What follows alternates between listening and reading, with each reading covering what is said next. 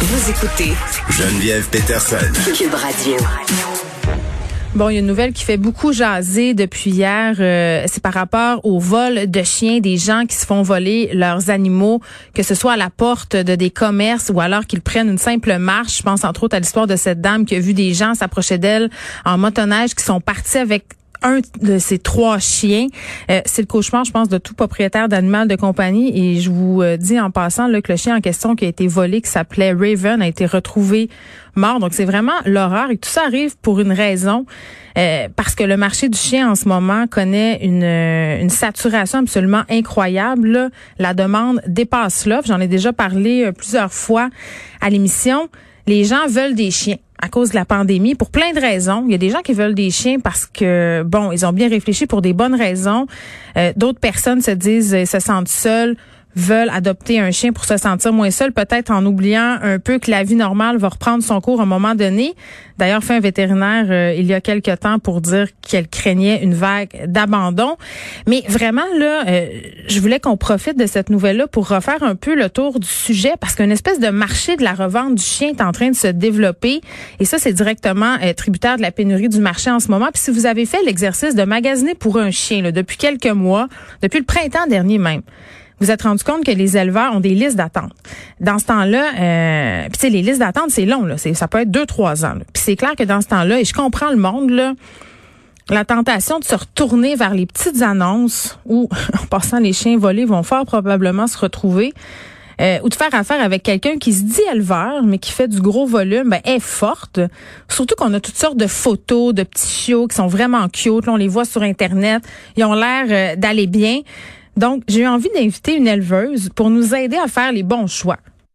Hein, les bons choix lorsqu'on veut acheter un chiot. Puis là, je vous avertis, là, je prends pour acquis qu'on a bien réfléchi à son affaire, hein, qu'on a réfléchi à ce que ça implique avoir un bébé chien, euh, qu'on a réfléchi à la race qui nous convient le mieux. Donc, on a fait nos premiers devoirs.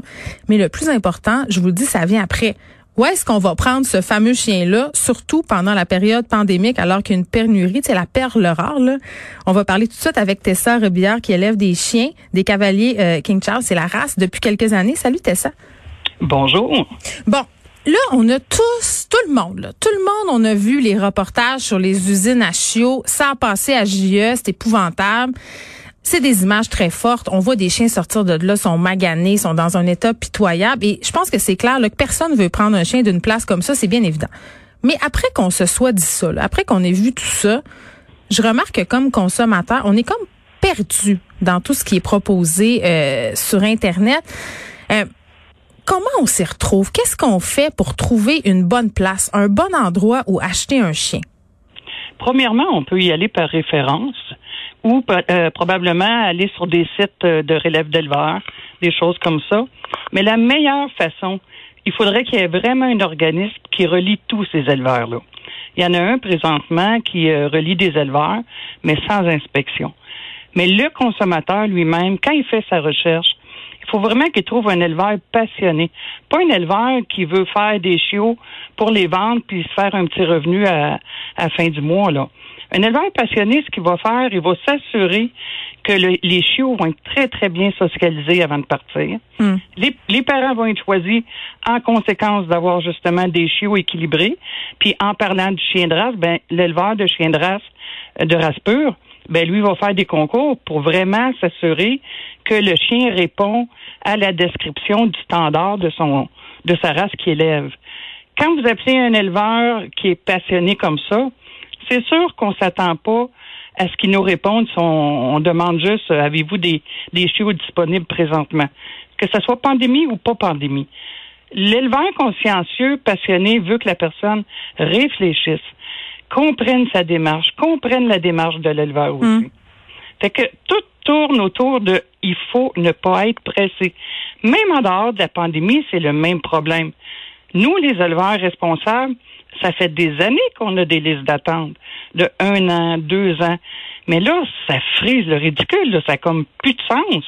Les gens veulent un chien tout de suite. Puis c'est là le gros du problème présentement. Ben oui, puis les gens veulent un chien tout de suite, les enfants veulent un chien Oui. tout de suite. Euh, puis c'est bien tentant là, tu sais là, euh, Madame Robert, vous dites bon là, euh, moi j'ai des chiens, euh, je fais de la conformation, les fameux concours. Les gens entendent ça, puis quand on connaît pas ça, c'est tentant de se dire ben moi je veux pas un chien de concours, là, juste un chien de compagnie, puis ça m'intéresse pas vraiment d'avoir un chien de race. Pourquoi j'irais vers un éleveur qui fait du race pur, qui fait des concours, qui produit du pur race, alors que je peux avoir un chien sur Kijiji, un chien bien normal? OK. Quand tu veux un chien de race pure, en général, tu as déjà une idée en tête. Exemple, je vais prendre ma race, qui est le cavalier King Charles. C'est sûr que tu veux un beau chien mignon, qui est poilu, qui a les oreilles pendantes, et surtout qui a un tempérament qui va avec la race décrite. C'est-à-dire enjoué, puis bon, etc. Mais pour prouver que nos, nos chiens ont les qualités qui sont décrites comme dans les livres, il faut justement avoir des concours de conformation pour démontrer que nos candidats, nos reproducteurs répondent à ce qui est écrit dans les livres. Mm-hmm. Si on fait pas ça ou si on ne le fait jamais ou euh, on se retrouve avec une race qui a vraiment plus l'allure de la race que tu choisis. Fait que c'est là que le bas blesse, c'est que il y a les chiens de race, puis tu as les chiens croisés. Les chiens croisés, c'est un autre euh, un autre département pour moi. Oui, puis en même temps, ce que tu me dis, c'est que si euh, la tentation d'aller vers les petites annonces est forte, c'est une boîte à surprise. Non seulement au niveau euh, du look, ça c'est une chose, mais au niveau quand même aussi de la santé. Plusieurs gens là, qui se ramassent avec des chiens qui coûtent 3-4 000 dollars en ce moment sur Kijiji, des chiens pas enregistrés, euh, des chiens qui sont pas de race pure, qui sont des mélanges et qui se ramassent avec des factures de vétérinaires exorbitantes. Là. Exactement, parce qu'un éleveur qui est responsable, premièrement, il va faire vraiment les tests de santé pour s'assurer qu'on ne va pas développer des chiots qui vont traîner des tests de santé. Comme nous, les humains, quand on va voir le médecin, nous demande avez-vous des personnes dans votre famille qui souffrent du cœur? Ben moi, je suis chanceuse, j'en ai pas. Mais si c'était oui, ben probablement que mes enfants vont aussi souffrir du cœur. Probablement, pas certain. Mais un éleveur, c'est la même chose. Il va faire tester ses reproducteurs pour s'assurer que toutes les maladies relatives à sa race ne soient pas présentes dans ses, ses chiens reproducteurs. Hmm. Pour que la personne qui achète un chiot, ben, qui ait le plaisir d'avoir un chiot en santé, en jouer, et c'est ce qu'elle dit. Mais là, si tu prends ton chien puis qu'il n'y a pas eu aucun test de santé, puis là, je te parle de croisé ou de chien de race pure, ben là, tu risques d'avoir des problèmes de hanches, de rotules, de yeux. C'est pas des problèmes anodins, là. Une chirurgie des hanches pour une hanche, c'est-à-dire un côté, c'est dans les 3, 3 000 Fait que là, tu es vraiment au-dessus de, du prix que tu as mis pour ton chien. Quelqu'un qui est prêt à mettre le prix, je comprends pas qui va aller acheter son chien dans un endroit où que les chiens sont pas testés, ils ont, ils ont pas de, de plan de socialisation, puis il n'y a pas de généalogie à savoir, pas juste les parents, mais les grands-parents, eux, sont comment? Ça part de loin, là. Fait que, c'est, moi, je pense que les gens ont oublié de apprendre à attendre, de convoiter quelque chose, de espérer quelque chose. Les gens, ils veulent tout de suite, puis ils réfléchissent pas. Fait que c'est ce qui arrive. Des chiens sont volés, justement pour ces raisons-là. Oui, puis les gens après ça achètent des chiens, s'attachent, se ramassent avec toutes sortes euh, de problèmes de comportement. Euh, puis là, euh, parce que quand même c'est difficile de se retrouver même en sachant tout ça, parce qu'évidemment les gens qui font de l'élevage non consciencieux, là, même qui sont pas des usines à chiots, ils lisent le même internet que nous, écoutent les mêmes reportages. tu sais, tu vas sur internet, tu vois élevage familial, la personne a l'air de bien s'occuper de ses animaux. Comment on fait concrètement là? Tu me dis qu'il y a des organismes. Toi, tu es, inscrite à Anima Québec, qui est un organisme qui, si on veut, certifie des éleveurs euh, euh, en les qualifiant de responsables, mais en dehors de ça, de s'assurer qu'un élevage a une certification quelconque, que ce soit par Anima Québec ou autre, comment on fait pour savoir qu'on est à un bon endroit? Bon, premièrement, quand un éleveur est certifié Anima Québec, c'est certain que cet organisme-là, qui est complètement indépendant, vienne faire une visite chez toi. Il vérifie tes dossiers, il vérifie tes chiens, il vérifie leur pelage, il, vérifie notre plan de socialisation. Hmm. C'est hyper complet si quelqu'un veut un chiot, puis ça commence à Anima Québec en, passant, mhm. pour l'instant, il n'y a pas beaucoup d'éleveurs. Si le, euh, voyons, l'acheteur veut un chiot, la meilleure façon, c'est de se tourner vers un, organisme entièrement indépendant qui fait des visites, qui vient voir comment ça se passe. Puis à ce moment-là, ben là, oui, c'est plus euh, facile de trouver des éleveurs responsables. Le hic là-dedans, c'est que la majorité des éleveurs d'Animaux Québec ou qu'on appelle éleveurs responsables, ils travaillent à petite échelle. C'est-à-dire, ils n'ont pas de chenille. Il y en a qui en ont.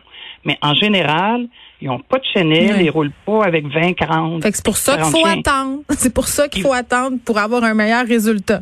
Euh, c'est quand même assez simple euh, à comprendre. Tessa Robillard, merci, euh, éleveuse de cavaliers King Charles depuis maintenant une dizaine d'années. Et j'ai envie de dire vraiment, là, tu sais, quand tu mets 4000 pièces sur un chien, parce que c'est rendu ça les prix sur Kijiji, là, 4000 pièces pour un Golden Doodle Pou Maltais, là. Mets-toi tout de suite 4000 pièces de plus dans ton compte pour les frais vétérinaires puis les frais de comportementaliste qui vont s'en suivre. Puis j'ai envie de dire aussi, si on n'est pas capable d'attendre, si on veut pas aller chez un éleveur parce qu'on veut pas avoir un chien de race pure pour X raisons, ça se peut aussi faire appel à aller au refuge. Mais encore là, attention, il faut prendre des refuges qui font des vrais tests de socialisation, euh, qui évaluent très bien les comportements de leurs animaux à placer dans leur famille, qui évaluent aussi bien le potentiel des familles parce que tu veux pas que le chien que tu adoptes arrache la face de ton troisième voisin. Si pas ça. Donc vraiment là, juste apprendre à attendre. On est capable de faire ces recherches dans plein d'autres domaines. Là. Quand on achète un chien, on dirait qu'on fait moins de magasinage, on dit que quand on s'achète une voiture ou un divan, ça n'a aucun sens.